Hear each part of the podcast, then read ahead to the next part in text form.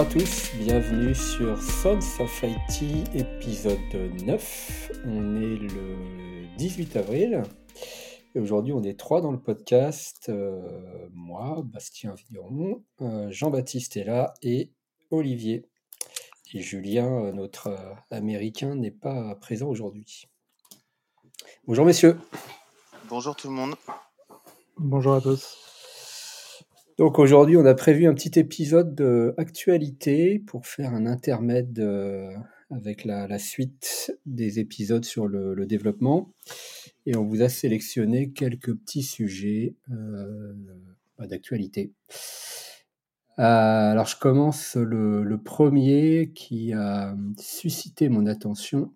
C'est sur LKLM. LKLM, c'est la mailing list Linux kernel. Donc c'est là-dessus que les développeurs du noyau Linux, euh, les contributeurs, échangent leurs idées, leurs points de vue, ils débattent euh, des, différentes évolutions du, noyau. Et il y a quelques jours, donc, il y a euh, un, des contributeurs qui a soumis de façon relativement structurée l'idée de commencer à utiliser Rust au sein du noyau Linux. Alors pas directement dans le noyau dans un premier temps, mais plutôt pour des modules. Les modules, c'est des espèces de, de, bouts de code que le noyau va charger en périphérie. Euh, c'est là-dedans qu'on va retrouver par exemple des drivers graphiques ou de cartes réseau ou ce genre de choses. Et jusqu'à maintenant, euh, les modules, comme le noyau, ont toujours été écrits en C. Et, euh, et donc cette personne qui s'appelle Miguel Ojeda euh, suggère d'utiliser Rust en plus du C. Donc ce que j'ai bien aimé, on vous mettra le lien dans les, dans les show notes, dans l'article, c'est qu'il a une approche très structurée euh, en pesant le pour, le contre de, de, ce choix, de cette initiative. Donc dans les pour, on retrouve euh, bah, les, les, points forts souvent mis en avant dans le langage Rust, c'est-à-dire le côté memory safe, Memory safe, ça veut dire quoi? Ça veut dire que contrairement au C, euh, il est théoriquement impossible d'avoir du, dépassement de, de piles, euh, des, pointeurs euh, mémoire qui pendouillent ou ce genre de choses, ou des, doubles free de mémoire, ce genre de, problématiques, qui en C sont très courants et qui sont la source de entre 70 et 80% des, des failles de sécurité notamment. Euh, donc le fait d'utiliser un langage memory safe comme Rust, il y en a d'autres, mais euh, celui-là en fait partie, ça élimine d'emblée une, énorme partie des, failles de sécurité potentielles. Euh, le fait qu'il soit beaucoup plus expressif que le C, ça, permet, ça permettrait aussi théoriquement de, de le rendre, de rendre la contribution au noyau Linux un peu plus accessible qu'elle ne l'est aujourd'hui, puisqu'aujourd'hui, il faut bien avouer que quand on veut contribuer au, code du noyau Linux, il faut avoir quand même un certain niveau en C et rentrer dans le code, euh, dans le dans comment dire la, façon dont le code C est exprimé euh, dans le monde Linux, c'est pas toujours simple. Donc le fait d'utiliser un langage un peu plus moderne, un peu plus haut niveau, un peu plus expressif, pourrait aussi permettre peut-être à de nouveaux contributeurs de se laisser tenter. Que, euh, si je peux me permettre, c'est-à-dire que là tu suggères que le Rust, le Rust soit plus abordable et plus facile entre guillemets à prendre en main que le C?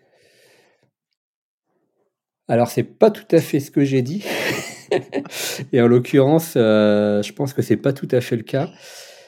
Simplement, euh, comme il est un peu plus expressif et un peu plus niveau, c'est plus facile de créer un espèce de d'environnement, de framework dans lequel les nouveaux entrants pourraient travailler euh, avec un niveau de sécurité un peu plus élevé, donc en ayant un peu moins peur de tout casser euh, à chaque fois qu'ils essayent un truc.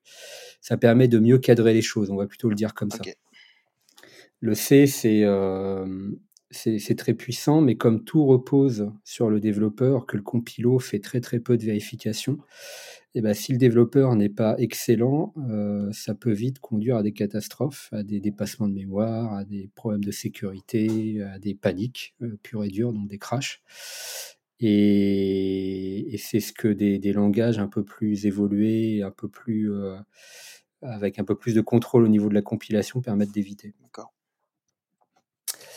Donc, il liste un certain nombre de voilà d'avantages. Euh, il liste aussi un certain nombre d'inconvénients. Euh, par exemple, le fait que la compilation est plus longue en Rust qu'en C. C'est à prendre en compte parce que vu le, volume de code qu'il y a aujourd'hui dans le, dans le kernel, c'est pas négligeable du tout. Euh, le fait qu'il y ait encore des parties du langage qui soient pas complètement standardisées même si le, travail avance assez vite, aujourd'hui, il y a encore beaucoup de fonctionnalités qui sont, qui sont, on va dire, temporaires. Donc, en Rust, sans rentrer dans le détail, en fait, il y a la chaîne stable, dans laquelle, normalement, toutes les fonctions que vous utilisez ont une compatibilité garantie sur les futures versions. Et puis, il y a la, la chaîne qui s'appelle Lightly, dans laquelle on va expérimenter des choses. Euh, et en l'occurrence, les tests qui ont été faits là sur le, noyau Linux, enfin sur les modules, euh, utilisent la branche Nightly parce qu'ils utilisent des fonctions euh, pour pouvoir dialoguer notamment avec le kernel qui ne sont pas encore stabilisées dans, le langage.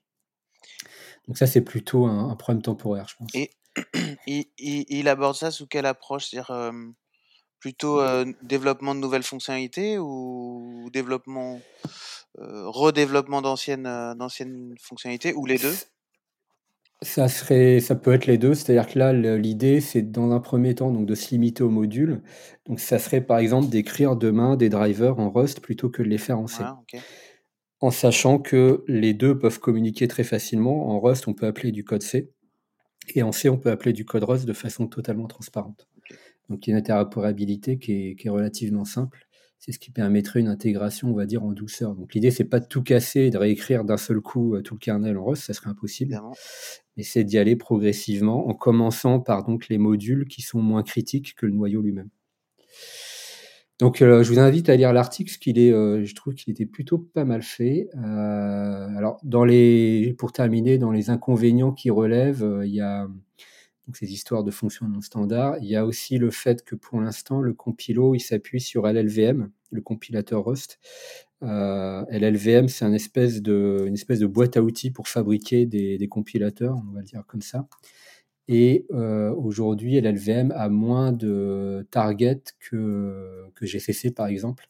Ça veut dire qu'il supporte moins de types de CPU, de couples CPU, OS, etc. Euh, donc ça c'est pareil, c'est des choses qui vont évoluer certainement avec le temps. Il y a des discussions dans le monde Rust pour euh, pouvoir utiliser par exemple GCC pour, euh, pour compiler du code Rust.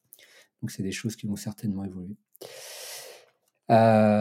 donc voilà, il y a un certain nombre de, tests qui ont été faits. Il y a du code qui est disponible sur GitHub qui permet de voir à quoi ça ressemblerait. Et donc beaucoup de, personnes ont réagi à cet article-là, dont Linus Torvald évidemment, qui en synthèse explique qu'il euh, n'est pas fondamentalement contre, ce qui est déjà euh, énorme de la part de Linus, euh, mais il relève un certain nombre de, voilà, de points d'intention, dont un qui est, un deal breaker pour lui, c'est qu'aujourd'hui, en Rust, la le processus d'allocation mémoire, alors qui est un peu complexe, on ne va pas entrer dans le détail, mais sous certaines conditions, quand en l'occurrence il n'y a plus de mémoire disponible sur la machine, il peut conduire à un panique, c'est-à-dire à un crash du, code. Et, Linus juge ça euh, un peu à juste titre inacceptable. Donc il considère que tant que ce problème-là ne sera pas réglé, il n'est pas question pour l'instant d'utiliser Rust dans, le code euh, Linux. C'est des choses qui, euh, qui, ont déjà été identifiées, qui sont en cours de résolution.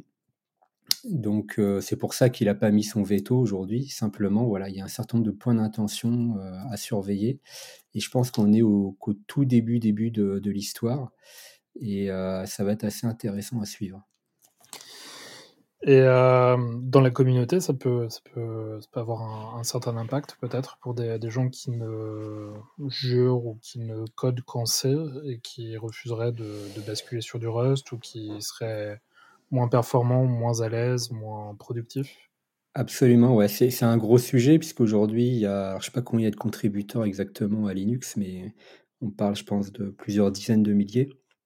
Alors quand je dis euh, Linux, c'est Linux plus les modules, les noyaux, etc. Il y a beaucoup de boîtes, par exemple, qui contribuent. Il me semble d'ailleurs qu'une des premières boîtes privées en termes de contribution, c'est Microsoft. Ça peut faire sourire, mais Euh, et, donc, c'est des gens qui ont souvent 15, 20 ans de, C dans les pattes. Et, bah, voilà, c'est une gestion du changement à, à, piloter. C'est pas forcément simple. Mais en même temps, on peut aussi se dire que c'est peut-être, il est peut-être temps de, de tourner la page et puis de se tourner vers des technologies un petit peu plus modernes, puisqu'on a, encore une fois, on a des outils plus performants aujourd'hui. Ce serait dommage de pas s'en priver, de s'en priver. Ok, intéressant, affaire à suivre. Ouais, affaire à suivre. Je vous invite à, aller lire l'article, éventuellement acheter un œil au, code source qui a été soumis, au code d'exemple qui a été soumis. Il est plutôt intéressant. Bon, faut être capable de lire du Rust, mais ça vous inspire quoi, messieurs?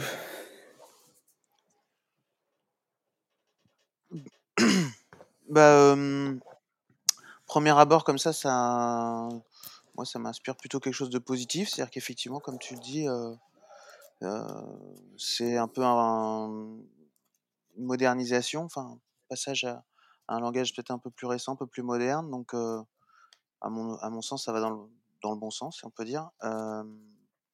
après, voilà. C'est déjà, comme tu, disais, c'est déjà un énorme point que, que Linus Torvald n'ait pas mis son, son veto. J'imagine qu'il a dû euh, y avoir de nombreuses autres euh, euh, comment dire, suggestions de d'autres langages depuis, depuis de nombreuses années. C'est peut-être la première fois qu'il dit pourquoi pas, quoi, non? Ouais, c'est un peu ça. en fait, il y a, y a, un certain nombre de, de, de, sujets sur lesquels il est intraitable. Euh, le premier, c'est il faut que ça soit un langage de bas niveau puisque euh, Linux c'est un OS, donc euh, mmh. Il n'est pas question de développer des modules ou un bout du noyau en Java par exemple. il faut un, langage capable de, travailler directement avec le, le, métal, comme on dit, le CPU. il faut qu'il ait les mêmes performances que le C. C'est le cas de Rust. Dans certains cas, même, il peut être plus rapide. Euh, et ça, il n'y a pas beaucoup du coup de candidats euh, qui, qui, satisfassent à cette contrainte. Et puis, euh, il faut que ça apporte quelque chose, puisque comme c'est un gros changement, que ça va impacter beaucoup de monde, beaucoup d'outils, il y a tout un tooling aujourd'hui autour de, autour de Linux pour faire des, des tests à chaque fois qu'on modifie quelque chose, vérifier qu'on n'a pas introduit de régression, de failles de sécurité, etc. etc. Euh, donc ça va être un énorme changement, il faut qu'il y ait un véritable intérêt. Et là, le véritable intérêt, moi, que je vois, euh, bah, c'est qu'on bascule d'un langage euh, non sécurisé, entre guillemets, à un langage memory safe. Et ça, c'est en, termes de, de sécu, c'est énorme. Security by design.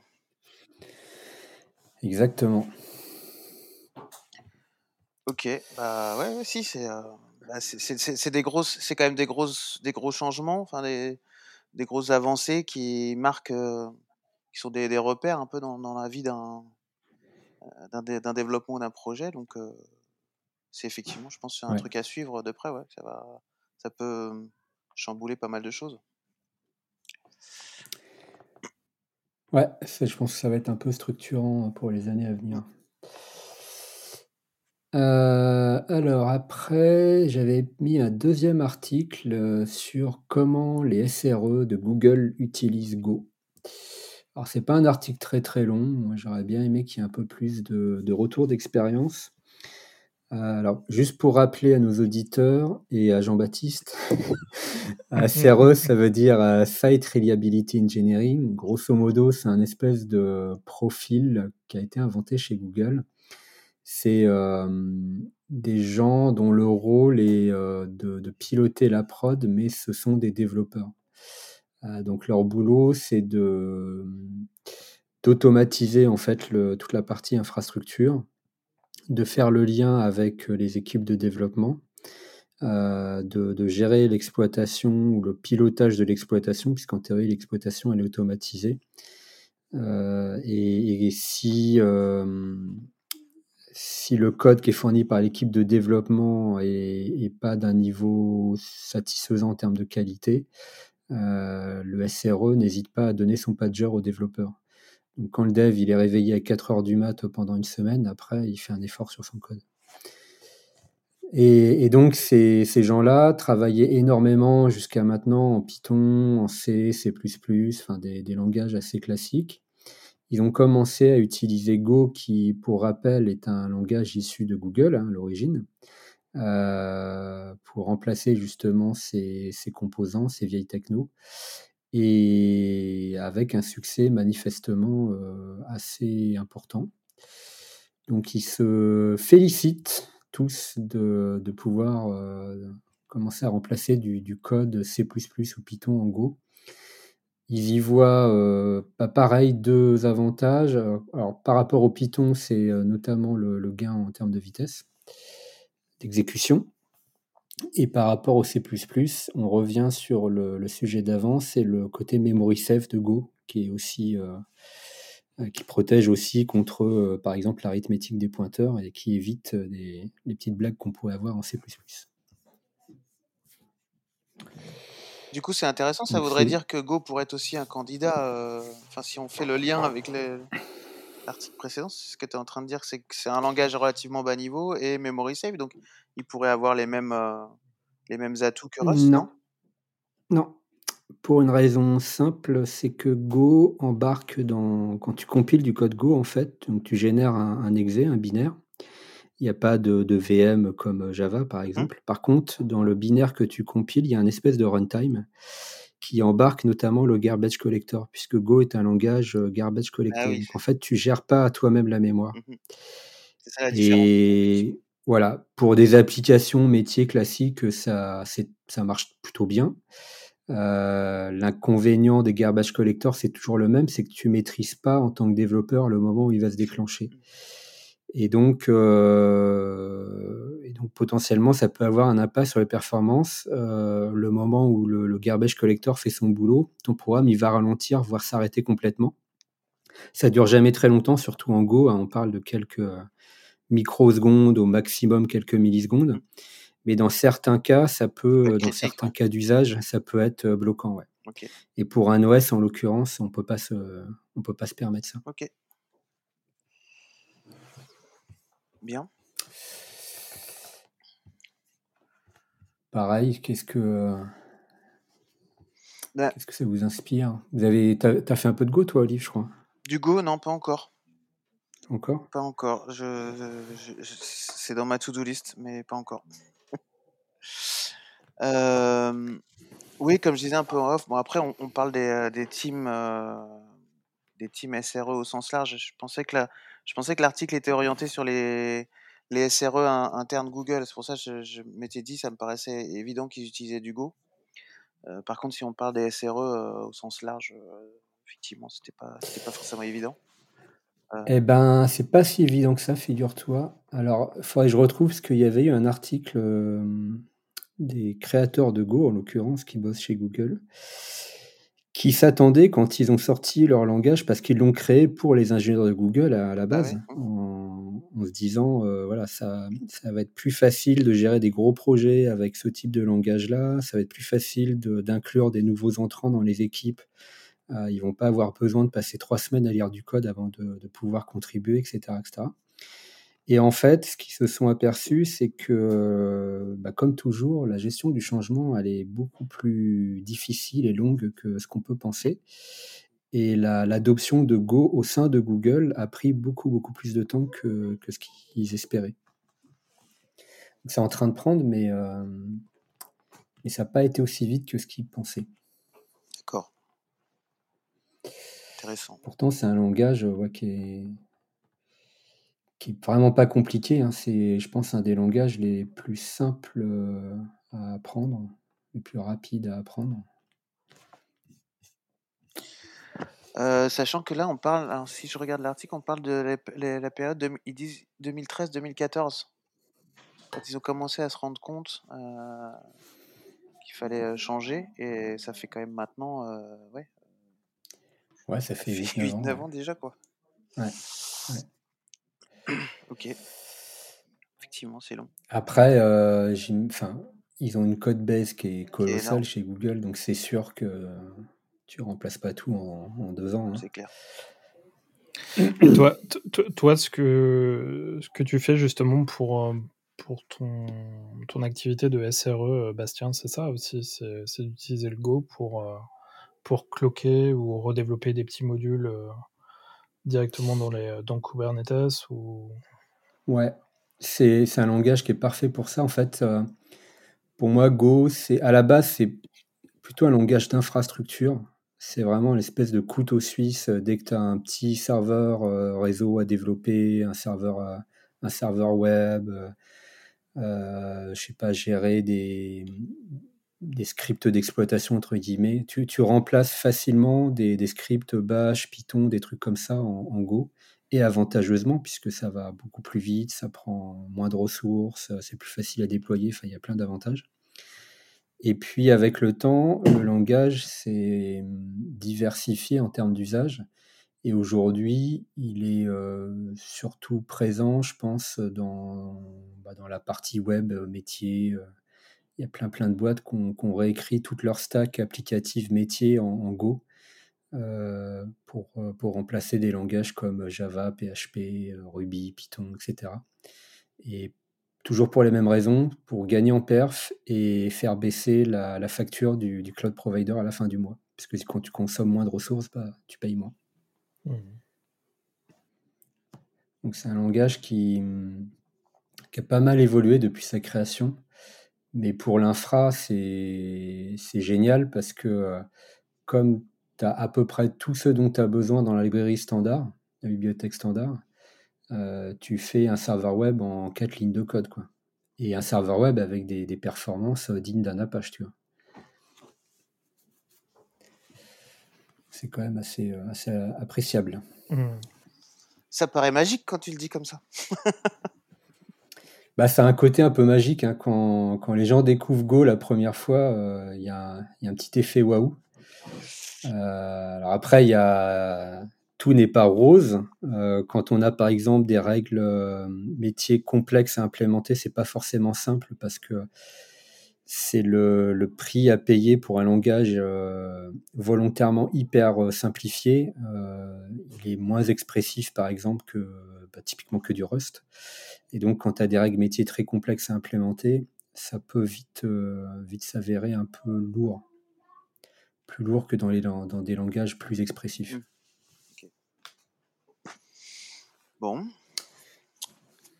Intéressant. Bref, donc vous si on pouvait, si on s'amusait à faire une petite euh, projection, euh, enfin, je sais pas si c'est vraiment pertinent de le faire, mais en gros, euh, vous pensez que le Go va, va, va s'imposer, va supplanter le Python et le C++ en, dans ces équipes-là dans les, dans les prochaines années. Ah, dans les équipes infra? Ouais. Ou il faut encore attendre, tu penses?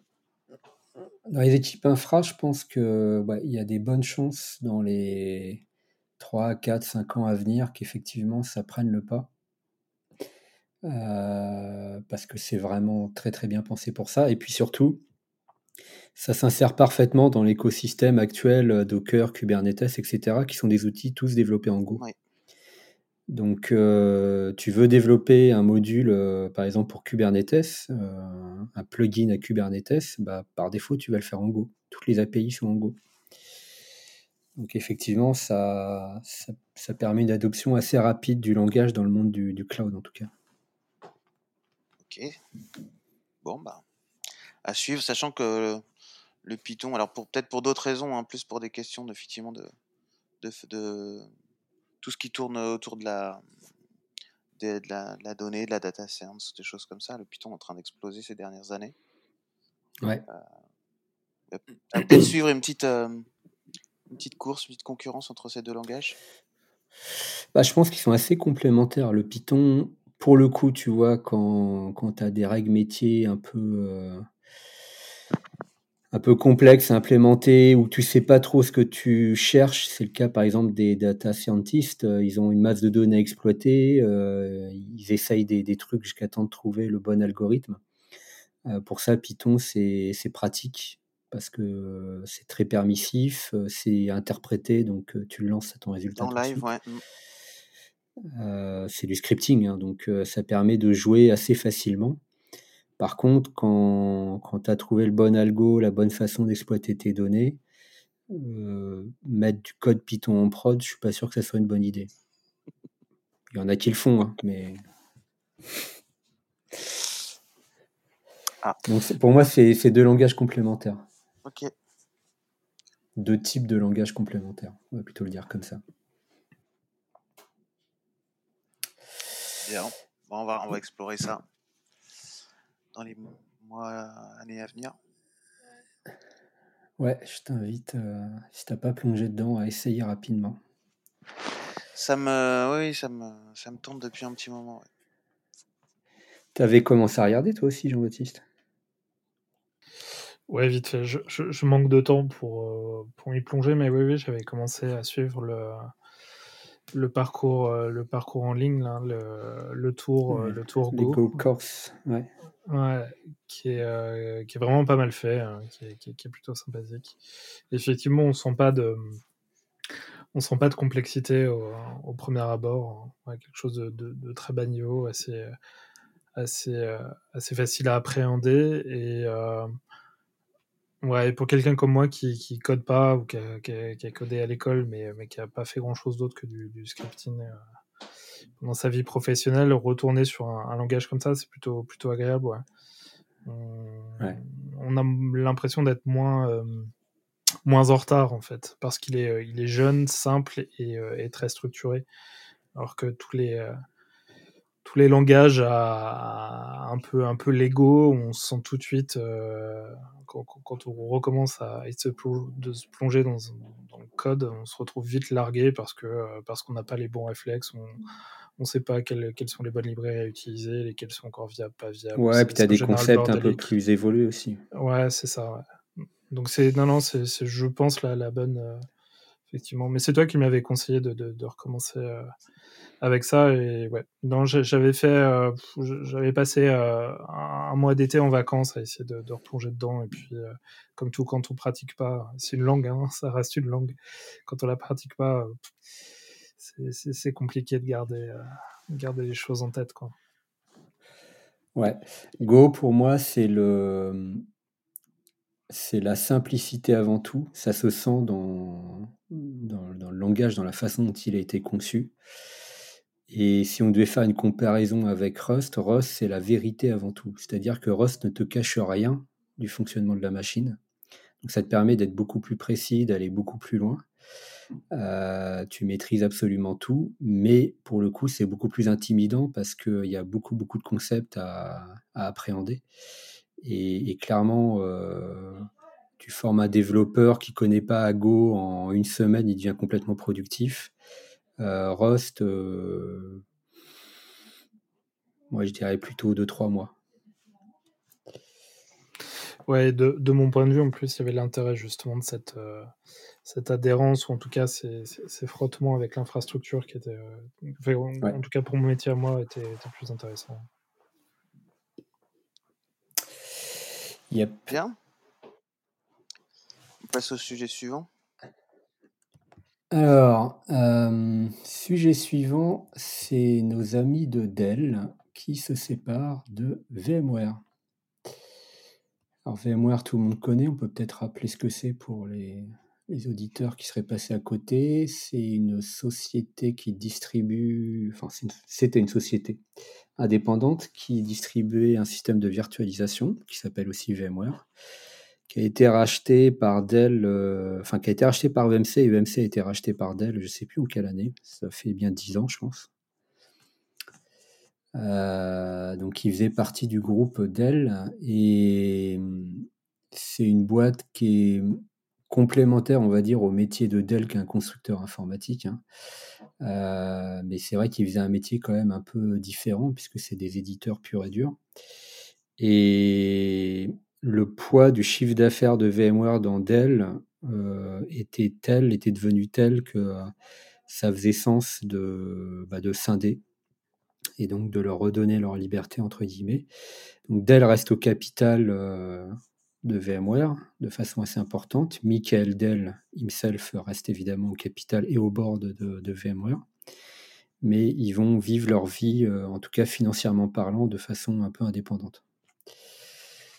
Alors derrière ça, moi la question que je me pose, et je ne sais pas vous, c'est est-ce que ça cacherait pas euh, une petite inquiétude de la part de Dell sur l'avenir de, VMware en tant que, produit euh, stratégique? Ça peut, hein, c'est effectivement la première question qu'on peut, qu'on peut se poser. Hum, moi personnellement, j'ai pas beaucoup d'inquiétude pour VMware sur les, euh, les 10-15 prochaines années, puisqu'on est encore très lié à, ça euh, dans beaucoup d'entreprises. Par contre, effectivement, sur une, durée un peu plus longue, ça peut être, euh, peut être euh, un produit qui disparaît. Parce que parce qu'on va aller beaucoup plus dans l'IaaS, parce que parce qu'on n'aura plus besoin de, virtualiser les, choses. On, les aura en barre métal avec du Kubernetes ou en IaaS pour des des OS, euh, des OS qu'on aurait envie aujourd'hui de virtualiser. Après, il y, aura sûrement un marché, mais effectivement, à mon avis, ça, va, décroître, euh, ça va décroître doucement. Toi, typiquement, demain, on te dit euh, faut que tu te passes complètement de, VMware. Ça veut dire quoi? Ça veut dire que tu bascules dans un, cloud Azure pour tes, VM Windows, par exemple?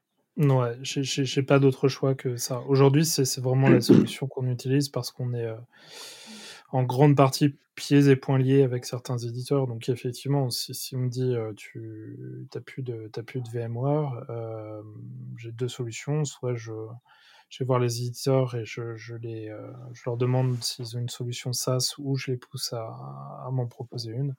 Ou alors je vais chercher du IaaS chez, chez Azure, chez Ouais, je, ouais, chez Azure, chez euh, je sais pas qui, parce que après, euh, si tu vas chez OVH, tu, tu, vas retomber sur du VMware, quoi, si tu prends pas de, ouais.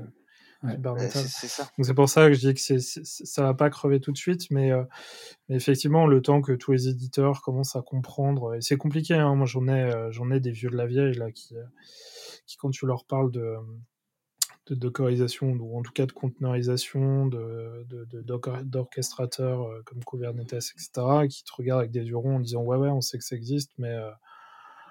Euh, mais, mais, non, c'est on n'a pas envie d'y aller. Euh, ouais, c'est, ouais, c'est ça, c'est compliqué. Et quand tu leur dis, mais on utilise, enfin, vous utilisez du, du, des, choses standards, du Postgre, du, du Tomcat, etc. Euh, allez-y. Ou alors euh, j'y vais et puis euh, et puis on cloque on cloque votre votre développement sur sur l'infra. et là, non, non, c'est, on n'y va pas nous personnellement. Et si, si vous, montez une infra sur conteneurisé, on, on, vous garantit pas, ou en tout cas, vous, on, vous fait sauter les, les, les, les, validations. Quoi. Les garanties. Et ça veut dire que tu es, lié à VMware parce que pour l'instant, tu as encore du Windows intra-prod de façon euh, incontournable. Ouais, exactement. Et, c'est uniquement ça. Hein. C'est uniquement parce que j'ai du, parce que j'ai du Windows et majoritairement du Windows. Hmm. Et encore une fois, hein, c'est une, question c'est une question d'éditeur. Hein. C'est vraiment une question d'éditeur. Euh, et d'éditeurs euh, d'éditeurs un peu euh, un peu à l'ancienne ou en tout cas qui n'ont pas encore euh, encore fait leur leur révolution et, et, assez souvent d'ailleurs les, les éditeurs un peu un peu old school comme ça quand tu leur demandes s'ils ont des solutions SaaS ils disent oui oui il n'y a pas de problème et ce qu'ils te vendent, c'est un Citrix, un TSE et, et point barre, c'est tout ils hébergent leur, leur ils hébergent la ils hébergent leur VMware en fait. exactement, c'est exactement ça. Et, euh, et d'ailleurs, euh, pour ceux qui ont un peu de courage et, euh, et qui, qui, qui, qui, ont envie de, qui ont envie de, de, de, de se créer de, de, bons gros projets sympathiques, il faut qu'ils aillent voir ce genre d'éditeurs. Les, les, les éditeurs d'outils comptables, de, de, de, de, trucs corps un peu comme ça, des, des SIRH, etc. Euh, allez les voir et dites-leur que, ok, on va vraiment vous faire passer en mode, en mode web, et puis bah, justement, on va vous refaire ça en Go, ou en tout cas, on fera une, une, partie en Go, le reste avec des, des, des, soft open source, et vous allez voir vos, vos marges qui vont exploser. C'est aussi pour ça que je comprends pas, pas, pas pourquoi aujourd'hui euh, ces, ces, vieux éditeurs on, sont encore là. C'est qu'ils ont vraiment, vraiment, vraiment de la marge à aller chercher. Bah, c'est à cause d'un sujet que tu connais très bien, hein. C'est une histoire de de dette technique, heu et de de capacité à l'absorber ou à l'effacer. Mmh. Quand tu as as 10-15 ans d'histoire de dev sur un un produit stratégique, repartir de 0, c'est pas simple, hein. Non, je suis complètement d'accord, mais heu, mais j'ai même enfin, j'ai vraiment l'impression qu'il y en a qui qui qui refusent même de de commencer. Moi moi, je comprends que ça prenne du temps, hein, effectivement.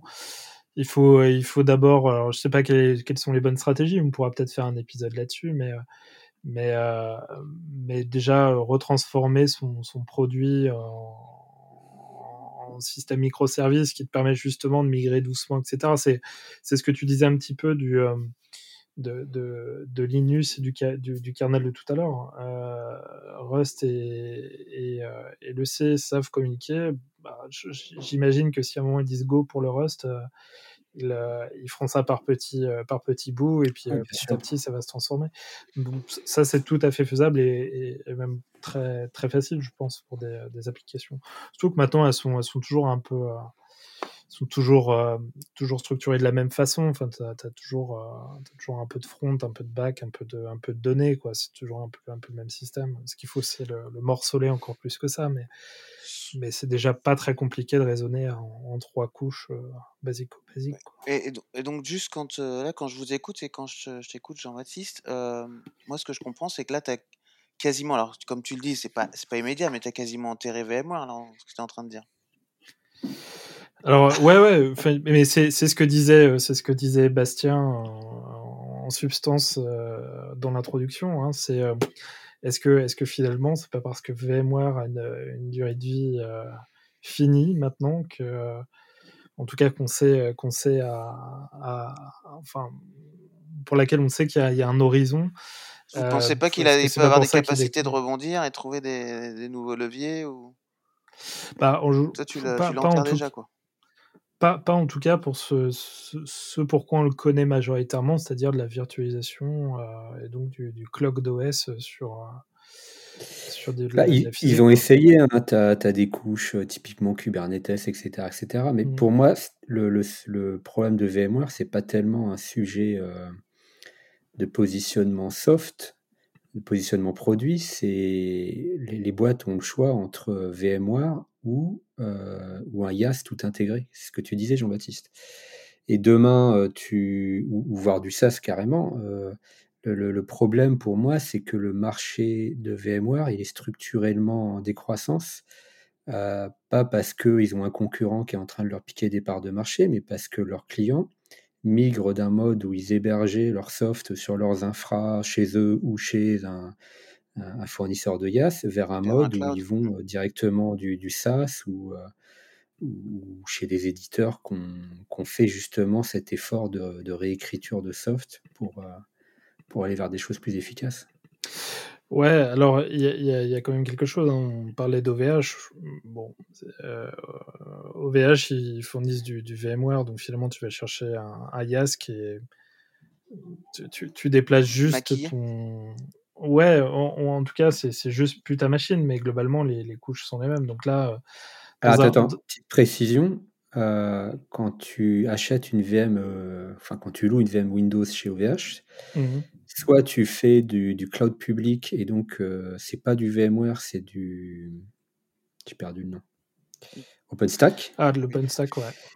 soit effectivement tu veux ton virtual data center et là tu rebascules sur la sur la couche, VMware classique. Mmh mh. Ouais, ouais.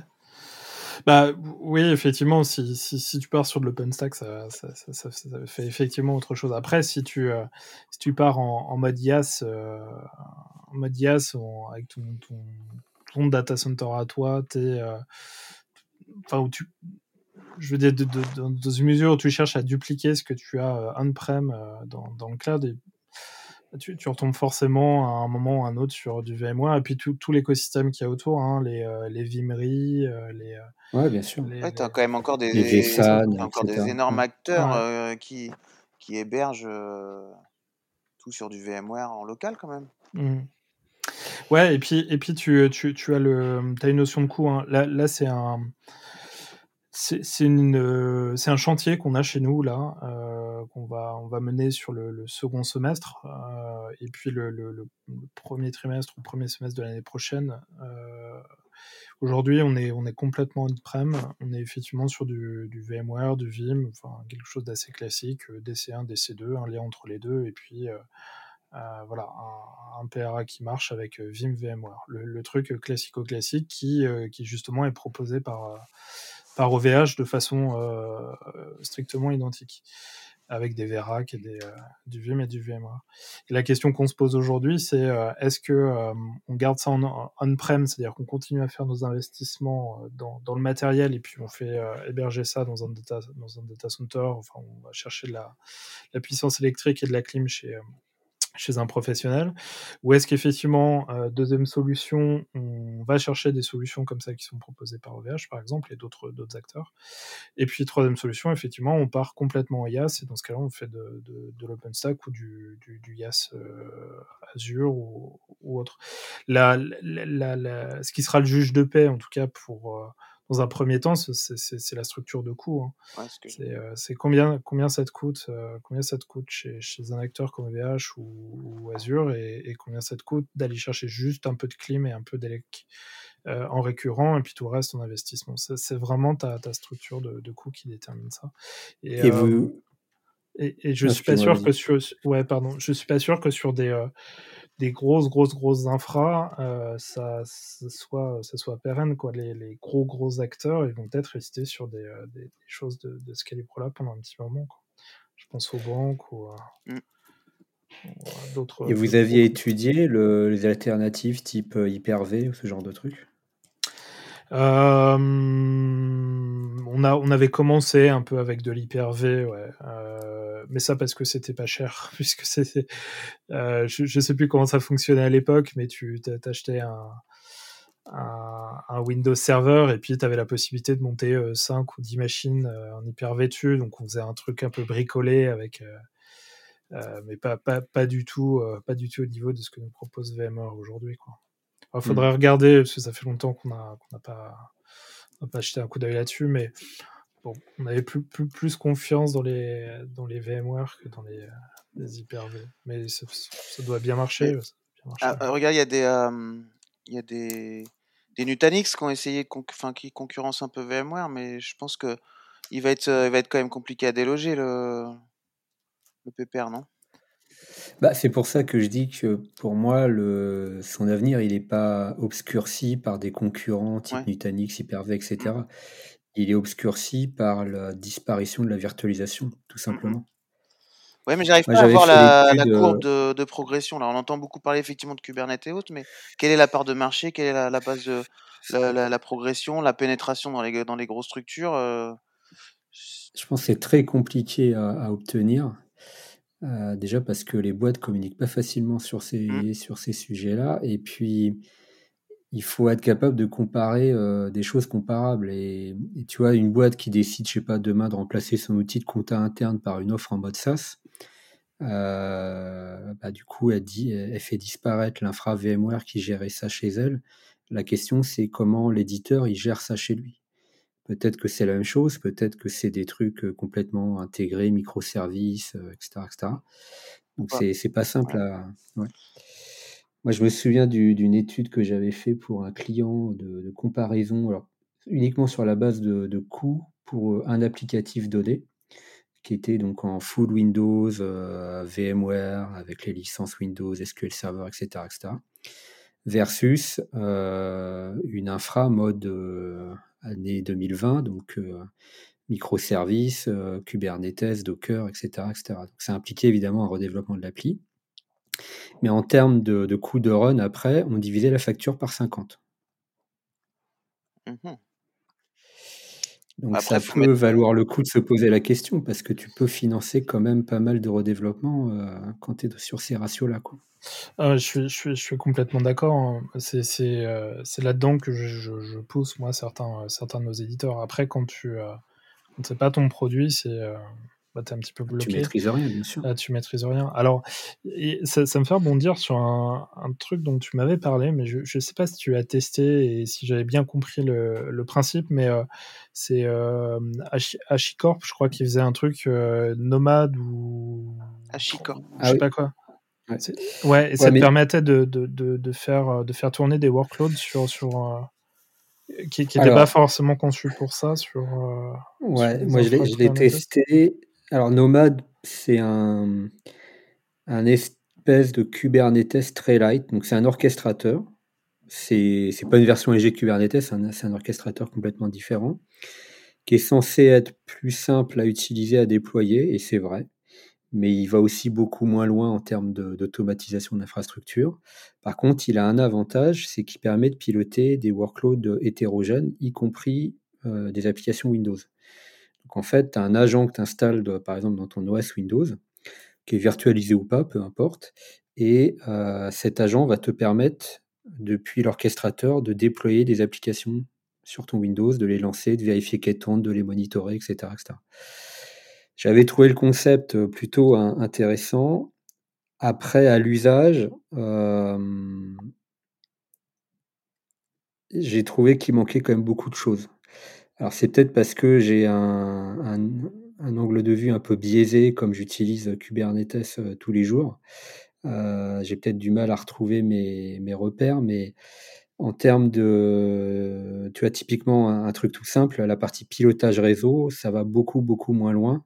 Tu peux automatiser beaucoup moins de choses. Ça présuppose en fait que tu veux plutôt orchestrer des workloads sur une infrastructure qui existe déjà mais tu vas pas tellement utiliser ça pour monter et faire évoluer une infrastructure, contrairement à Kubernetes. Et ça peut être une étape intermédiaire intéressante. Et ça veut dire que tu pourrais, euh, su- sur une infra qui fait tourner euh, plein de trucs sur du, Windows, des bases de données, des, euh, services divers et variés, des, des execs, des machins, partir sur un orchestrateur uniquement en, t'appuyant, je sais pas, sur du bar métal, euh, la surcouche nomade, et puis euh, tu fais tourner tes, workloads dessus. quoi. Ouais, à un bémol près, c'est que tu n'as pas de, de cloisonnement. C'est-à-dire que tu vas dire depuis ton nomade, bah, tu me lances euh, telle, euh, je sais pas, telle application sur euh, tel type de machine. Tu peux catégoriser tes machines avec des labels comme dans Kubernetes. Ouais. Et donc, lui, il va déployer, je sais pas, ton, ton appli, ton SQL Server, peu importe. Il va le lancer, il va le configurer, il va vérifier qu'il tourne. Mais si tu veux lancer sur la même machine, je sais pas, trois versions de SQL Server différentes, tu vas inévitablement retomber sur les problématiques de compatibilité, de DLL, de machin, de trucs qui, qui sont l'enfer à gérer et qu'on avait résolu avec la virtualisation. Hmm. Kubernetes, tu as ce cloisonnement au travers de, des conteneurs, que ce soit Docker ou d'autres. Donc, tu n'as pas ce problème-là. Nomad, il assure le pilotage, mais il assure pas le- la partie euh, cloisonnement. Donc, tu résous qu'une partie du problème, en fait. Ok. euh, Ok. Si on revient quand même au sujet initial qui était quand même euh, l'avenir de VMware. Donc si, si- on regarde les communications officielles, c'est pour le moment c'est plutôt euh, une séparation, comme ils disent, à l'amiable. Il reste euh, fort partenaire machin. Euh, euh, comment dire C'est On aujourd'hui. va s'en mettre plein les poches en passant. Aujourd'hui, c'est quand même justifié par le fait que, euh, euh, voilà, il- il- comme tu disais, euh, c'est des problématiques financières et, ils disent euh, possibilité d'augmenter la valeur de ces deux sociétés. Est-ce que ça c'est que de la communication ou est-ce que vraiment, effectivement, enfin la question que tu poses, à mon avis, est pertinente. Et bon, je pense pas qu'on ait la réponse, mais est-ce que est-ce que ça veut dire que effectivement les jours de VMware sont comptés et que Dell n'a plus trop confiance dans son avenir, c'est ça? Non, je pense pas que c'est que de la com, c'est-à-dire que euh, je leur fais confiance pour qu'à court terme, effectivement, ça génère beaucoup de valeur pour les deux sociétés. C'est toujours le cas hein, quand tu fais un spin-off sur deux boîtes qui, qui marchent bien, euh, tu, tu, tu- tu génères de l'argent, grosso modo. Mm. Euh, mais ça ne dit rien sur l'avenir à long terme de VMware. Là, ce qu'il dit, c'est OK, c'est suffisamment gros, ça génère suffisamment de revenus pour pouvoir euh, voler tout seul de ses propres ailes. Et, et, donc au passage, bah ça va être une valeur en bourse indépendante de VMware. Donc à court terme, je pense que ça va, ça va probablement simplifier plein de choses en termes de gouvernance, de pilotage financier, de séparation des équipes, etc. etc. Mais à long terme, ça, ça garantit rien du tout. Après, est-ce que Dell se sépare de VMware justement parce qu'ils ils sont un peu inquiets pour leur avenir? Difficile à dire. Et si c'est le cas, de toute façon, ils communiqueront jamais dessus. C'est clair. Ouais, et puis euh, on peut aussi s'inquiéter sur une partie de l'activité de, Dell. Hein. Si on poursuit nos, nos, ah réflexions tout à l'heure, euh, en théorie, dans, quelques années, Dell et, et, consorts ont peu de production de peu de production serveur finalement. Euh, si, si, y a une concentration des, des, des, workloads dans les, dans les, les clouds Azure, AWS, OVH et, et, compagnie, euh, c'est pas des c'est pas des serveurs Dell qui, qui tournent là-dedans. Ah non. Ah bon? Ah bah, ils font tous, ils font tous leur, leur, fabrique leur propre, machine. Oui, d'accord, mais tu as quand même beaucoup, beaucoup de data centers aussi qui tournent. Dell, ils équipent quand même énormément de data centers. Bah, bah les data centers on-prem qui utilisent euh, VMware, ouais. Ouais, d'accord. Comme, euh, comme HPE, comme. Euh, les cloud providers, dès que tu atteins une certaine taille, tu vois, mm. même OVH qui est, qui est, tout petit par rapport à Amazon, ils fabriquent leur propre machine. Mm.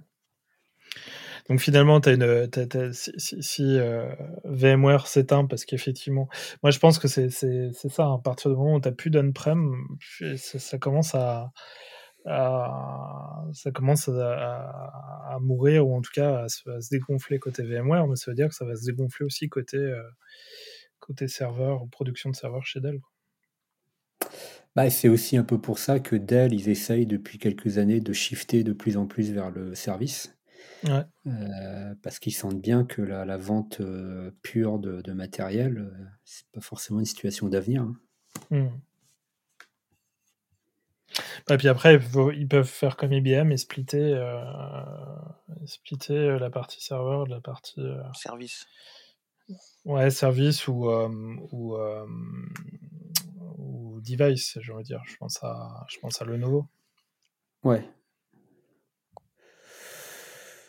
Ouais, mais c'est un peu différent parce qu'à l'époque où IBM a fait ça, euh, bah, ils n'ont pas pris le bon morceau. Alors peut-être qu'ils n'ont pas pris le bon morceau, encore que je suis pas sûr qu'ils auraient su euh, faire fructifier la, division PC comme l'a fait Lenovo. Ouais. Mais la situation du marché était différente de toute façon. Mmh, mmh. c'est juste. Il y avait moins de, il y avait moins d'IaaS, il y avait moins de cloud providers, ils mmh. avaient une importance beaucoup plus faible.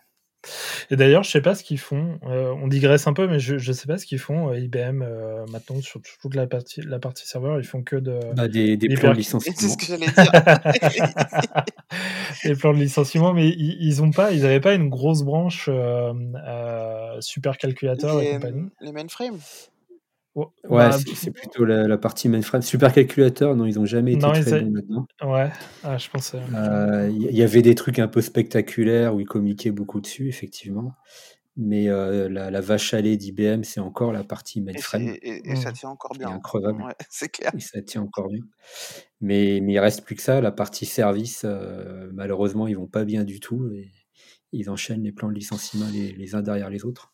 Bon, dès que les, euh, dès que les cryptocurrencies ont pris le, pas, euh, les mêmes freins vont s'arrêter dans les banques. Oui, bien sûr, c'est ça. c'est ça. Prospection. Bon, on note, on, fera le point dans, dans 10 ans. ouais. Allez, euh, un article que toi t'as mis, Olivier, Intel sur BIF. Est-ce que tu peux nous en parler un peu? Ça tombe bien parce qu'on parlait des, on parlait des PC. Et dans les PC, bah, il y a des CPU, effectivement. Donc la transition toute trouvée pour nous parler d'Intel. Alors en fait, bah, Intel, je pense que tout le monde connaît Intel, effectivement. Donc constructeur de, de puces et de CPU depuis maintenant presque 50 ans. C'est ceux qui sont dedans, c'est ça hein? Intel, Intel Inside. Inside. Ils sont dedans. c'est ça. Bien. Donc, euh, bah, je sais pas si on doit présenter Intel, mais bon, si on fait un petit peu d'histoire, ils ont quand même été, euh, euh, ils ont fait quand même l'âge d'or du, CPU. Ils sont, ont été leaders du marché depuis depuis de nombreuses années. à tel point que même donc en, en 2005-2006, Steve Jobs avait annoncé qu'il mettait des, des, processeurs Intel dans ses Mac. Donc ça, Intel a cru que c'était une grosse victoire. Et puis, et puis bah là, dernièrement, on a vu que Apple est revenu sur ses, sur ses, sur ses CPU et maintenant ils, ils mettent de l'ARM. Donc, est-ce que ça a fait un coup dur à Intel? C'est fort possible. tout ça pour dire que bah, ces dernières années, ils ont, pas très bien suivi le marché. ils se sont peut-être, comme certains diront, un peu reposés sur leur laurier en pensant que voilà, ils étaient leaders et que tout allait bien. Et en termes de, alors comment dire, au niveau de la, gravure des CPU, un indicateur qui est très suivi et qui permet de, de mesurer un peu les, les, les, avancées technologiques, c'est la, ce qu'on appelle la finesse de gravure du, CPU, c'est-à-dire combien on peut mettre de transistors en gros sur une puce, pour faire simple. Et, sur un centimètre carré. Sur, voilà. Et on parle là, on parle de gravure en, en nanomètres. Et bah, au fur et à mesure des années, ils ont toujours été innovants, performants. Les, les, les, les, tailles de gravure se sont réduites drastiquement. Et puis Intel s'est retrouvé à un moment donné un peu bloqué à, à, une taille de gravure qui tourne autour des, des 14, peut-être même des 10 nanomètres. En 2011, je crois, ils ont créé leur, leur usine pour fabriquer leur, leur CPU, usine certifiée pour graver à 10 nanomètres c'était à fond là-dessus. Et puis, eh ben, force est de constater qu'ils se sont fait un peu dépasser par les concurrents. Sachant qu'aujourd'hui, on grave à 5 nanomètres, voire même il y a des, des comment dire, des, des espoirs, enfin, je, ne trouve pas le terme, mais des projections. des projections. pour des possibilités de gravure à 3 nanomètres. Donc, autant dire que, que bah, Intel est très très en retard dans cette course. Et donc beaucoup les ont enterrés et sont, ont commencé, beaucoup d'analystes commençaient à dire bon bah Intel arrêtez de graver, vous savez vous savez plus faire ça bien, laissez faire les, les, spécialistes et de et faites ce qu'on appelle. Alors juste les, les, les spécialistes du coup c'est qui? TSMC, Samsung. Voilà il reste plus que deux dans le monde entier il reste plus que deux fondeurs effectivement TSMC à Taïwan et Samsung en Corée du Sud. Euh, parce qu'en en fait, ce qui s'est passé, c'est que Intel a utilisé, euh, est parti sur une technologie. Alors, j'ai pas, j'ai pas noté le nom de la technologie, mais bref, euh, qui s'est trouvé qui ne pas être la, la, le bon, la bonne, bon choix, quoi, la bonne stratégie. Et ils n'arrivaient pas à, descendre en dessous des, des, des, 10 nanomètres avec cette techno. Là où les concurrents, eux, ont utilisé cette fameuse techno à base d'ultraviolet extrême ultraviolet, un truc comme ça, où là ils ont ils ont pu descendre plus bas. Et à l'époque où, où, Intel s'est posé la question, cette techno était naissante, trop balbutiante et ils n'ont pas pris le pas pris ce virage, ils sont partis sur une autre voie. Et force est de constater que bah, ils ont un peu loupé le coche quoi. Ouais, en sachant que une usine de fabrication de CPU, c'est des investissements. 5 milliards. Voilà, de quelques milliards de, dollars. Mmh. Donc, quand on s'est trompé, c'est compliqué de revenir en arrière. Ça. Cependant, donc là où tout le monde les a, les a un peu enterrés, donc là, le, nouveau PDG d'Intel qui vient de revenir, c'est un ancien d'Intel qui est parti, qui est parti justement chez VMware. Chez VMware. vient de revenir chez Intel et, et a, assez rapidement, je crois que là, il a pris la parole très très très très tôt pour faire une grosse keynote et pour montrer, enfin, exposer sa vision et sa stratégie sur les années à venir. Et il est venu un peu à contre-pied de tout ce qu'on aurait pu penser, où il a annoncé haut et fort qu'il dit qu'il n'arrêtait pas la gravure, qu'ils allaient se reprendre, qu'ils allaient partir sur cette nouvelle techno à ultraviolet et qu'ils allaient, qui promettait une gravure à, à 7 nanomètres dans les dans les 2-3 ans à venir, je crois.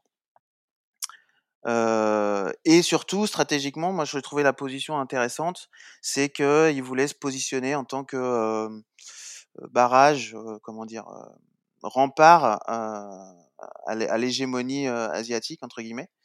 Et donc, en fait, bah, c'est un peu sa stratégie en disant on est, beaucoup trop et on l'a bien vu justement avec la crise du Covid, euh, on s'est tous trouvés beaucoup trop dépendants, euh, voire même contraints par les fabricants asiatiques.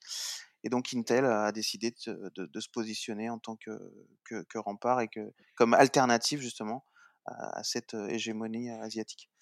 C'est un positionnement qui, me paraît judicieux et effectivement l'idée c'est d'attirer euh, d'attirer ou de garder tous ces clients occidentaux, voire européens, et avec toutes les problématiques qu'on a en ce moment de, de souveraineté et de maintien un peu de, des technologies sur nos, sur nos sols. je trouve que c'est un positionnement assez intéressant. Alors, est-ce que c'est une stratégie pour garder les clients ou attirer les subventions gouvernementales? Non, j'en sais rien, je suis pas dans sa tête, mais je pense, moi, je pense clairement que c'est une, une vraie stratégie de, de, de commerciale et de maintien des clients. Je pense pas que ce soit juste qu'une question de. Bah, je suis peut-être naïf, mais non, je pense que c'est un, un, vrai positionnement légitime et, qui, à mon sens, va peu, peu sensibiliser de nombreux clients et surtout Ouais, ouais, c'est-à-dire qu'il se présente comme le, le, sauveur de la civilisation occidentale. Eh bien, il n'y a plus que nous, on est les derniers, et donc euh, si vous voulez pas dépendre à 100% des, des Asiatiques, euh, il faut pas laisser tomber Intel. Ouais, et puis c'est juste euh, ce que tu ce que t'as pas dit, c'est que aujourd'hui c'est le seul constructeur de CPU qui a ses propres usines. Parce que donc, tu disais que Apple est revenu sur ARM, donc ils ont leur propre design de puce, c'est eux qui font le, design, mais c'est TSMC qui les fabrique. AMD qui a commencé à tailler des croupières dans les marchés d'Intel sur la partie serveur et PC, fait aussi fabriquer par, euh, par les Asiatiques. Euh, en fait, le, effectivement, c'est le, seul constructeur, on va dire, historique qui a gardé à la fois la partie ingénierie en termes de design et la capacité de production. Absolument. Oui.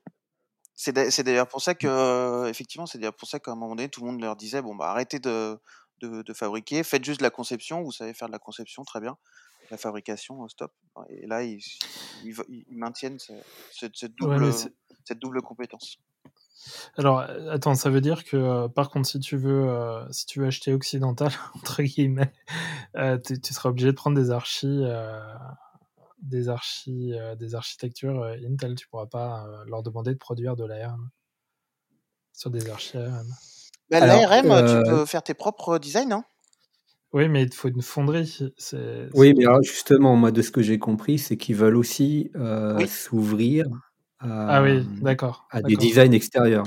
C'est-à-dire mettre à disposition, entre guillemets, leurs usines de production à des sociétés extérieures, euh, par exemple AMD ou, euh, ou Apple. Ou... Exactement. Ah, très bien, très bien, très bien, c'est parfait. Mais moi, je vois mal, tu vois, un Apple qui aujourd'hui euh, fait graver ses puces en 5 nanomètres et bientôt en 3 nanomètres chez TSMC, aller chez Intel, payer deux fois plus cher pour avoir des puces en 10 nanomètres. Je vois pas mmh. bien l'intérêt.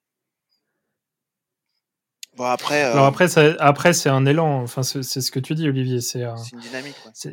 Ouais, c'est un premier élan. Euh, si, si, si réamorce une, une stratégie de ce calibre-là, effectivement, euh, au début, ce sera peut-être pas terrible. Et puis, puis dans deux, trois ans, ils arriveront à faire un truc, un truc sympa et à, un niveau de qualité asiatique. Quoi.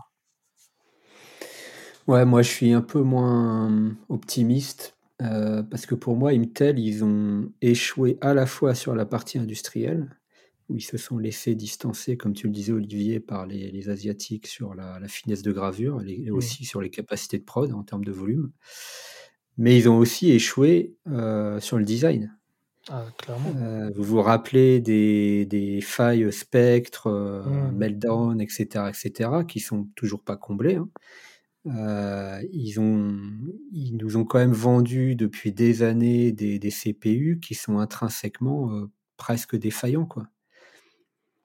Oui, mais maintenant. leur, architecture, leur architecture actuelle, elle est clairement à bout de souffle. Pourquoi Apple est, est revenu sur des designs entre guillemets maison?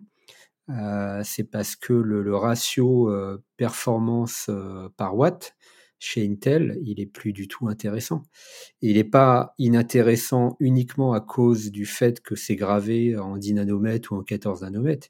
Il n'est pas intéressant parce que le design euh, X86, X64, voilà, euh, intrinsèquement aujourd'hui, la, la, façon dont les CPU euh, AMD ou Intel d'ailleurs hein, euh, gèrent les, les instructions euh, est, est, plus tellement pertinent dans un monde où tu vas plutôt privilégier le, les traitements parallèles, etc. etc.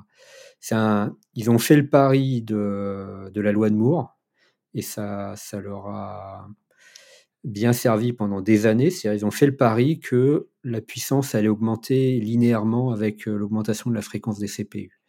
Qu'on arriverait à graver de plus en plus fin, donc à augmenter de plus en plus la fréquence des CPU sans faire exploser ce qu'on appelle le TDP, c'est-à-dire la consommation, grosso, euh, grosso modo, des, des, CPU. Euh, sauf que il y a maintenant une dizaine d'années, ils se sont pris un mur euh, en pleine figure.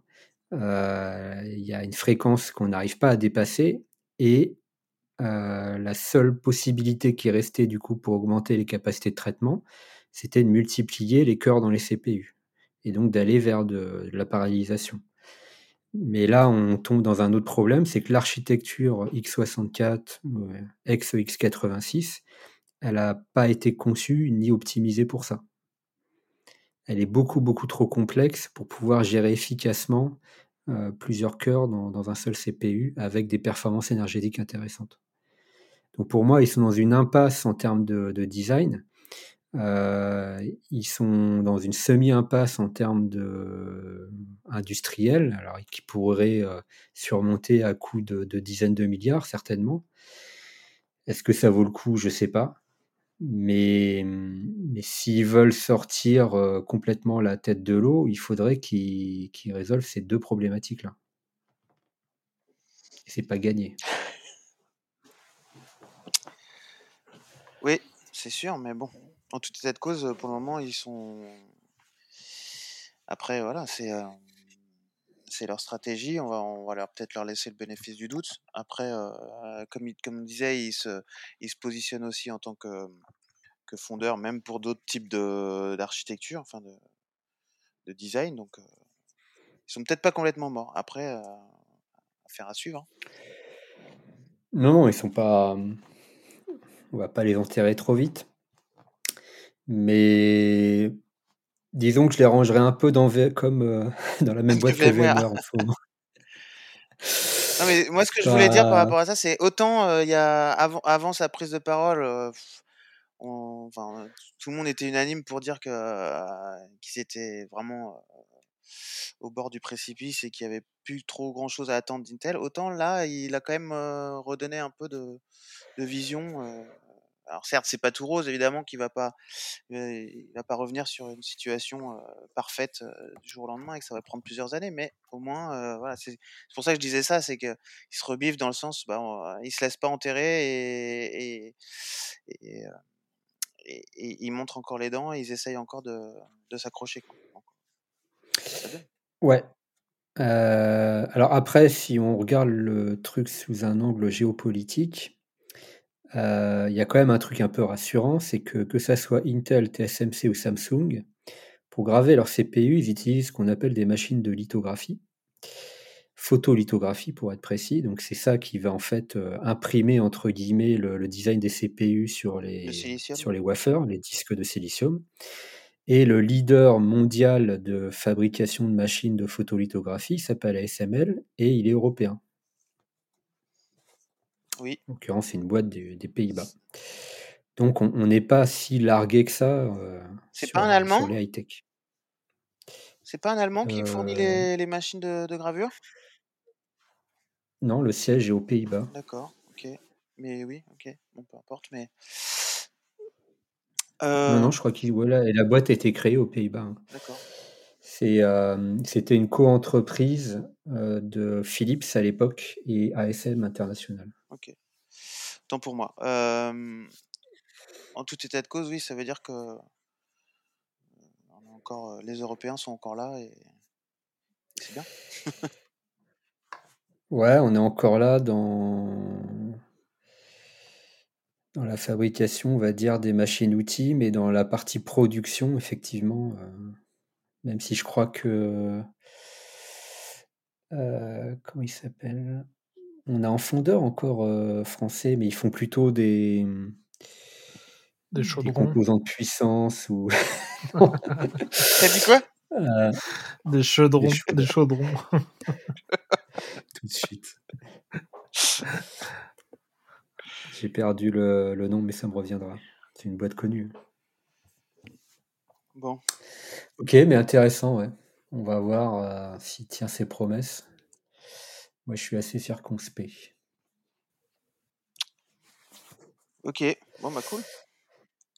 Euh, alors après, sur un sujet un peu plus en lien avec la sécurité, tu nous as mis un article sur la petite fuite de données de Facebook, la dernière en date, 533 millions de comptes qui ont leaké. Mmh.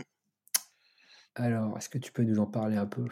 Oui, alors ça, c'était un petit article rapide pour faire un petit, un petit détour par le côté sécurité. C'est un un sujet que j'aime bien et et je voulais en profiter pour faire un petit peu de sensibilisation et de rappel, sur les questions de sécurité. donc j'ai on mettra en lien un article de du du Monde que j'ai trouvé pas mal fait parce que, bah, pose 4-5 questions importantes, que tout le monde un peu devrait devrait se poser quand on a ce genre de news. Savoir déjà, d'où provient cette fuite. En fait, ce qui se passe, c'est que cette fuite, elle est pas récente.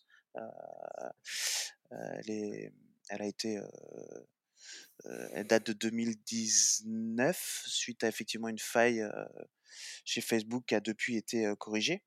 Mais bon, Facebook, on sait maintenant est abonné, aux fuites de données et ça devient presque, presque quotidien, sans parler des différents, comment dire, scandales qui ont ont éclaté, Cambridge Analytica et, et compagnie. Euh, ouais, ils ont une stratégie en termes de cybersécurité qui est intéressante, c'est-à-dire qu'ils habituent le public à, à, des failles en permanence. Toutes les semaines, tu as une fuite, donc finalement, c'est plus un événement. Quoi. Non, mais voilà, c'est pour rappeler que, que, que ces choses-là sont, sont, importantes et que nos données sont aujourd'hui euh, stockées chez de nombreux fournisseurs de services comme Facebook, mais, même, chez Google et, autres Microsoft et compagnie. toutes nos données sont, diffusées. Et, et, donc voilà, il faut, il faut, il faut en, prendre soin. Toujours se poser la question de savoir où sont nos données. On en a déjà un peu parlé avec la, problématique chez OVH. Et, toujours comment essayer de, les protéger au mieux. Donc voilà ce qu'il rappelle un petit peu tout ça, d'où proviennent ces données. Donc c'est suite à une faille qui avait été exploitée par des, par des personnes malveillantes en 2018. il pose la question est-ce que c'est la première fois que ces données circulent En fait, non. Ça fait plusieurs fois que, que ces données circulent et, et, se retrouvent sur des, sur des sites accessibles. Euh, voilà. Euh, mais euh, là, ces derniers temps, il y a eu aussi une agrégation. Agrégation. de, de c'est aussi dans ce sens-là où ça, ça, paraît, ça paraît colossal, c'est que ils ont, ils ont mis un, à disposition une énorme base de données qui regroupe toutes les fuites de, de toutes ces dernières années. Pour ça ça commence à faire énormément de données c'est pour rappeler aussi le premier réflexe quand on est au, courant d'une fuite comme ça, c'est d'aller vérifier sur des sites spécialisés. Il y en a un qui est assez connu, réputé et, mmh, et sécure, entre, entre guillemets, qui s'appelle I've Been Pwned. il faut faire attention sur ces sites-là. Il existe des sites. celui-là, il est officiel, il est, il est comment dire, reconnu. Il est sain. Mais il existe plein d'autres sites qui peuvent aussi vous faire croire que, qui vont vérifier votre votre, votre si vos, si vos données ont fuité ou pas, et, ils en profitent pour récupérer vos, coordonnées, vos adresses, vos mails, etc. donc ce site-là, il est, il est sécure, il faut, il faut l'utiliser régulièrement, aller vérifier que les, les, mots les adresses mail que vous utilisez sur vos comptes ne sont pas présentes dans ces bases de données. Si jamais vos adresses mail sont présentes dans cette base de données, le mieux c'est de soit de supprimer ces comptes, soit à minima se dépêcher d'aller changer son mot de passe. Évidemment, on rappellera jamais assez qu'il faut jamais utiliser le même mot de passe sur plusieurs, systèmes. Et puis, et puis voilà. Et donc, ce qui précise à la fin de l'article, c'est si vous avez créé un compte Facebook avant 2018, en gros, je pense pratiquement tout le monde, et que vous avez associé un numéro de téléphone, il est conseillé d'agir comme si vous étiez concerné par superétage, c'est-à-dire bah, changer, changer vos, vos, vos, informations, changer vos mots de passe, etc. Ouais. Alors après, je pense qu'un bon conseil en termes de sécurité, c'est de supprimer son compte Facebook aussi. Mais quand on dit résout d'un coup beaucoup de quand on problèmes. dit supprimer son compte Facebook, ça veut dire supprimer son compte WhatsApp, ça veut dire supprimer son compte Instagram, ça veut dire supprimer son donc euh, Exactement. c'est sans fin. Euh, Voilà. Ok, ouais, intéressant. Euh, bon, ça c'est c'est pas la première, c'est pas la dernière. Il y en Non, aura d'autres. faut rester vigilant. Faut rester vigilant. Ok. Euh, Ensuite, on a un petit article sur la sauvegarde. ouais, alors cette- cet article, euh, rapidement aussi pareil, euh, c'était aussi pour faire le- la boucle et, et- et revenir sur, sur le- l'épisode qu'on avait fait sur OVH. Et on s'était justement posé la question de savoir, suite au- aux pertes de données aux clients qui malheureusement n'étaient pas forcément toujours bien conseillés, bien informés, qui avaient même peut-être pas forcément conscience de où se trouvaient leurs données, n'avaient pas forcément conscience que leurs données étaient sauvegardées ou pas, pensant souvent que leurs données étaient sauvegardées. Bah, de plus en plus, il y a des, des réglementations qui se mettent en place et bientôt il semblerait que le- la sauvegarde ne soit plus une option et que les fournisseurs d'accès devront nécessairement, obligatoirement sauvegarder les données. Voilà, faut- faut- et à mon avis, ça me paraît Ouais, mais ça, ça, ça pose d'autres questions parce que euh, si tu n'as plus le choix, euh, ça veut dire quand même que pour sauvegarder tes, données, on les copie. Mhm. On les copie ailleurs. Il faut que tu sois informé de où vont se trouver les, sauvegardes, comment elles sont protégées, est-ce qu'elles sont chiffrées ou pas, etc. etc. Oui, d'accord, mais euh, bah, ça, euh, ça sera au, fournisseur de le, préciser, effectivement, mais à minima, voilà, sur un, incident comme OVH, euh, si, si, s'il y avait systématiquement une sauvegarde de, sur un autre site de toutes les données de tous les clients, bon alors certes, ça, ça a un coût, hein, faut pas, faut pas se, faut pas se leurrer, Mm. mais peut-être que du coup, les, les coûts d'entrée euh, les, seront peut-être légèrement plus élevés parce qu'ils intégreront une sauvegarde par défaut. Euh, mais, euh, mais au moins, euh, les clients auraient été, euh, auraient été Ouais, ouais, non, je suis et auraient Après, retrouvé leur sauvegarde. Après qu'elles étaient chiffrées ou pas, ok, euh, c'est sûr. Je pense qu'ils auraient été, auraient été contents de euh, retrouver leur sauvegarde même si elle n'avait pas été chiffrée. Quoi, tu vois. petit disclaimer, l'article, il commente une étude qui a été financée par Vim. Qui, je le rappelle, est un éditeur de solutions de sauvegarde. Effectivement. Mais effectivement, ça rappelle euh, quelques principes. Ouais, je pense euh, que c'est, je pense que c'est une bonne chose effectivement. Alors on a, on a, on a effectivement, on on a dit plusieurs fois, certes, il faut se renseigner, il faut être au courant, il faut savoir ce qu'on fait, etc. Maintenant, on ne pourra pas faire en sorte que 100% des clients euh, soient bien correctement au fait des, des- de ces choses-là. Donc au moins si, euh, si le fournisseur par défaut il sauvegarde, euh, voilà. Ouais. Ouais, je sais pas trop. Je sais pas trop quoi en penser. Et tu dis que c'est, il y a donc c'est quoi, c'est la réglementation va évoluer euh, vis-à-vis des, des fournisseurs d'infra, c'est ça? Mm. Alors c'est pas fait, hein, c'est pas fait, mais euh, c'est des, c'est des, La question est sur la table. Exactement. Affaire à suivre aussi. Ouais. Bon, materne encore un peu plus les gens. Euh, et on termine par un, un sujet un peu divertissant. Euh, L'école à la maison.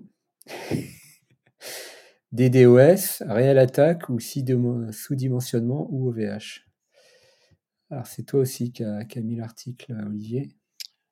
Ouais, c'était effectivement pour euh, Mm. qu'on en discute un petit peu rapidement. euh, c'était euh, le côté un peu drôle et pas ça drôle de l'affaire. hein. C'est c'est sûr que c'est pas drôle, mais euh, euh, c'est- c'était euh, assez euh, étonnant de se rendre compte qu'effectivement, euh, euh, le gouvernement euh, instaure un confinement, euh, demande à- aux, aux élèves, euh, aux écoliers et aux étudiants de, de travailler à distance et que les plateformes qui sont censées permettre ce travail à distance n'ont pas tenu le choc. Quoi.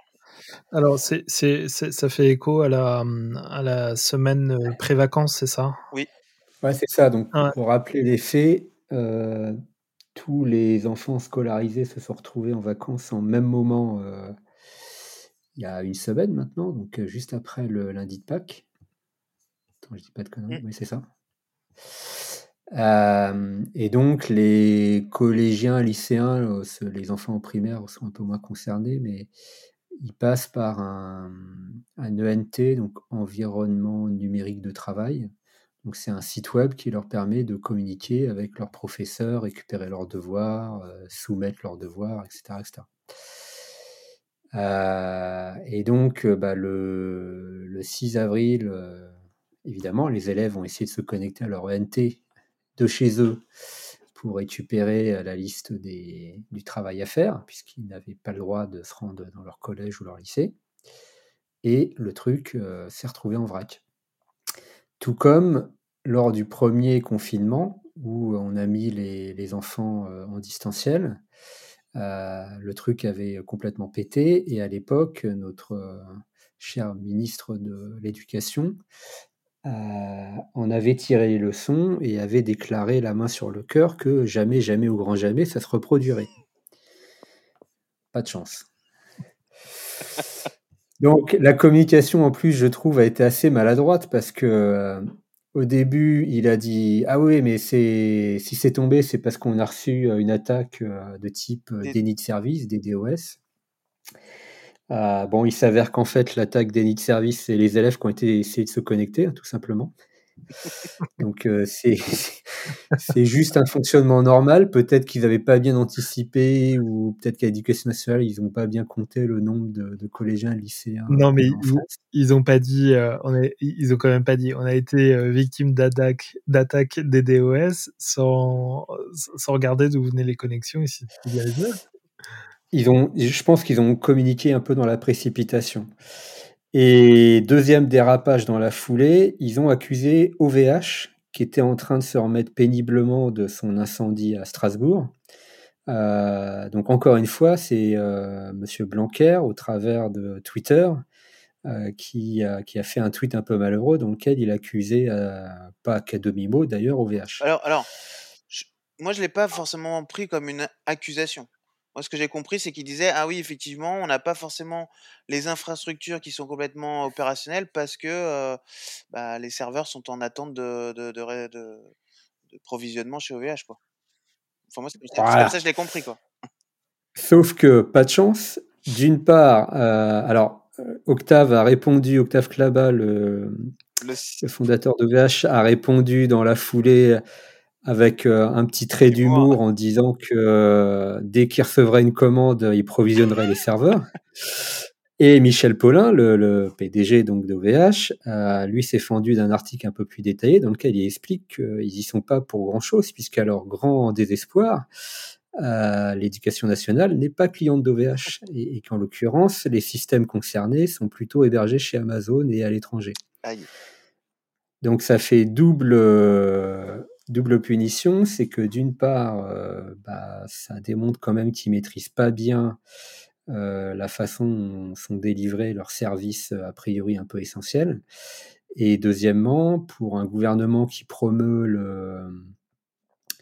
le, comment dire le made in France, euh, la souveraineté nationale, etc., etc., ça fait un peu tâche que de s'apercevoir que finalement euh, ces services-là sont achetés à des entreprises étrangères. Une petite réaction. Je crois qu'on a perdu Jean-Baptiste. Ah, euh, non, mais ah oui, effectivement. Euh, oui, oui, bah c'est c'est complètement ça. C'est effectivement ça, ça, ça fait un peu un peu tâche entre guillemets. C'est bon, c'est dommage. Ils ont perdu une- peut-être une occasion de se taire, mais bon, c'est pas la première fois. Ouais, je pense qu'il y a une communication très très maladroite doublé d'une certaine forme d'incompétence, hein, je crois qu'on peut le dire, même si c'est peut-être un peu méchant, mais la première fois, lors du premier confinement, on peut mettre ça sur le compte d'un manque de préparation, Mmh. d'anticipation, D'urgence. etc., etc., d'urgence. Mais deuxième, deuxième itération, ça, il n'y a plus beaucoup d'excuses. quoi. Alors après, pour venir un peu euh, nuancer le propos, la, la plateforme euh, L'école à la maison, elle est hébergée par le CNED. Donc euh, voilà, je sais pas si c'est, euh, si- je connais pas, je sais pas la structure ju- juridique du CNED ou quoi que ce soit, mais dans quelle mesure euh, il y a des liens directs avec le gouvernement? Je sais pas. Bah, le, le, problème, c'est que le CNED délègue ça à des prestataires qui eux-mêmes délèguent à d'autres prestataires qui eux-mêmes font héberger par d'autres prestataires. Mm, c'est ça. Donc, au bout du bout, la chaîne de responsabilité, je pense qu'elle est très compliquée à établir. C'est pour ça que quand il faut communiquer dans la précipitation, on ne sait pas vraiment ce qui s'est passé. Euh, ensuite, il s'est un peu défaussé sur les régions en expliquant que c'était pas de la compétence de l'éducation nationale de- que de gérer les, les moyens techniques euh, pour ce genre d'outils.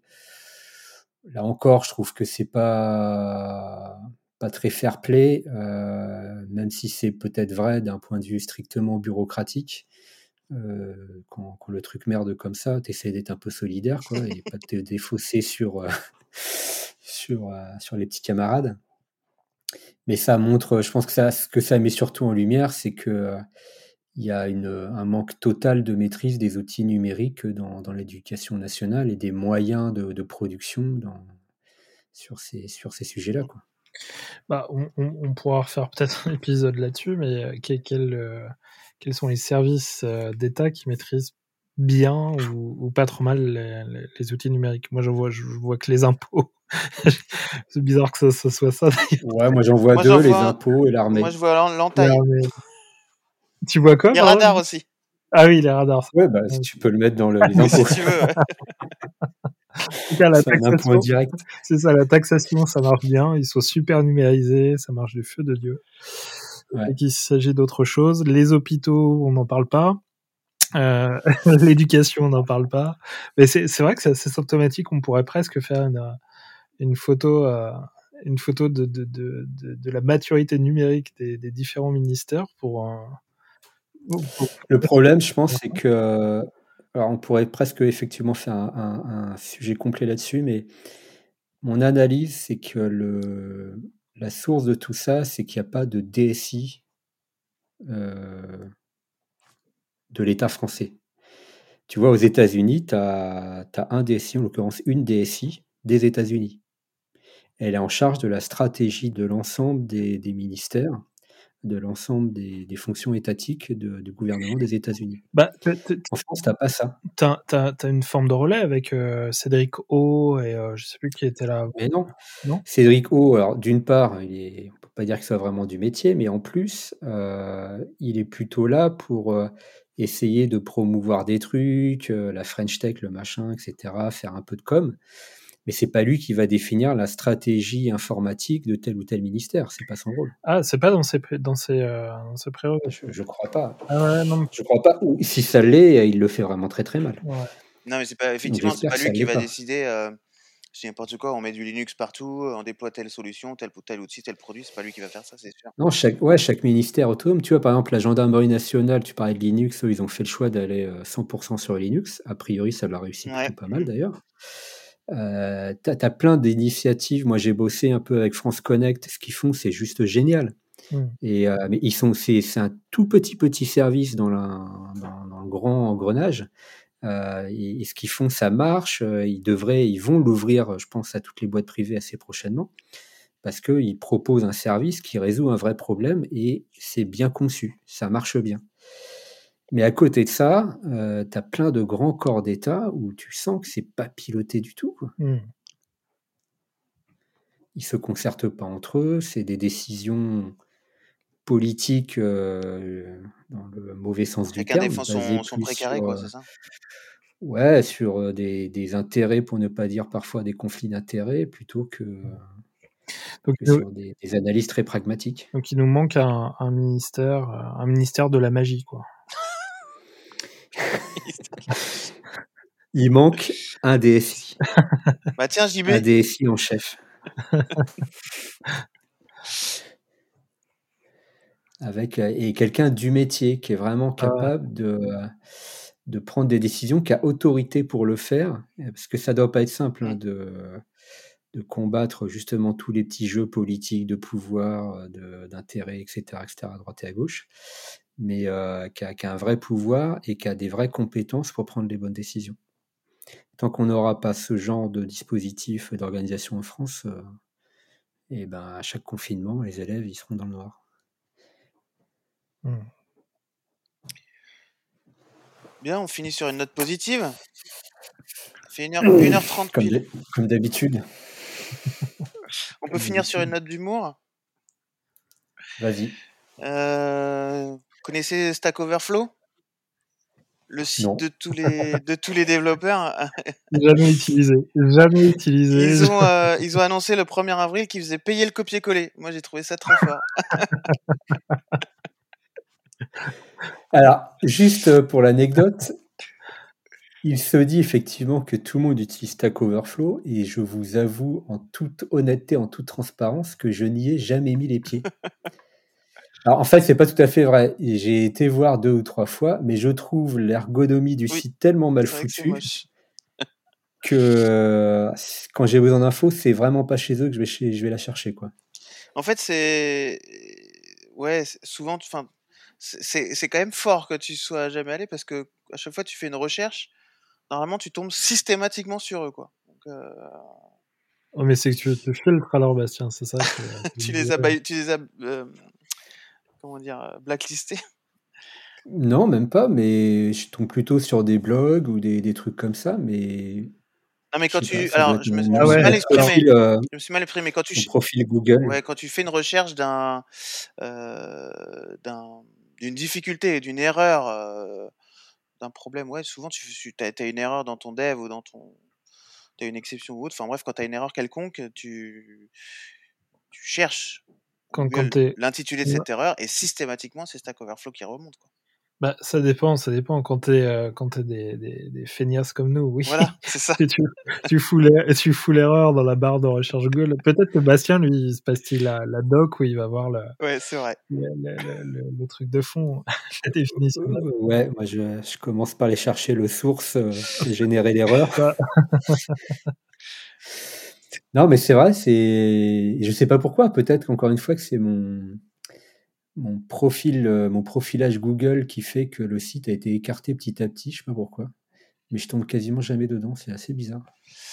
Bon, imaginons que tu sois un cas particulier. Il n'empêche qu'aujourd'hui, Stack Overflow a effectivement un gros gros trafic euh, et, effectivement la grande majorité des, euh, les développeurs sont. Après, il y a beaucoup de, il y a beaucoup de réponses. Moi, j'ai souvent trouvé les réponses à mes questions. Hein. il y a beaucoup de réponses et il y a beaucoup de, solutions qui sont, qui sont fournies. Donc, moi, j'ai trouvé ça rigolo qu'ils disent qu'ils fassent copier, qu'ils fassent payer le copier-coller parce qu'effectivement, il y a, il y a une grande, grande proportion de, de, développeurs qui jouent du copier-coller grâce à Stack Overflow. Ils ont même, ils sont même fendus d'un petit, une petite capture d'écran avec un clavier qui, ils vendaient un clavier spécial Spécial Stack Overflow avec trois touches, Copier-coller Stack Overflow, d'accord. Voilà, c'est Bien. une petite note d'humour. Bien, bien. Bon, ben, je pense qu'on a fait un petit tour intéressant de l'actualité. Yes, on rebascule sur, euh, on rebascule sur, euh, sur une série dev la prochaine fois. Euh, bah, je sais pas trop. On n'a pas fait le menu du prochain épisode encore. Donc ça sera la surprise pour nos auditeurs. Ok. On, se concertera lors de la prochaine grande assemblée nationale. lors du grand comité euh, mensuel. Voilà. Bon, bah, sur ces belles paroles. Eh bien, messieurs, merci. Chers auditeurs, on vous souhaite une euh, agréable écoute. Comme d'habitude, n'hésitez pas à nous laisser des, petits commentaires ou des suggestions de sujets. Et puis, à très bientôt. Au revoir. Au revoir. À bientôt. Au revoir.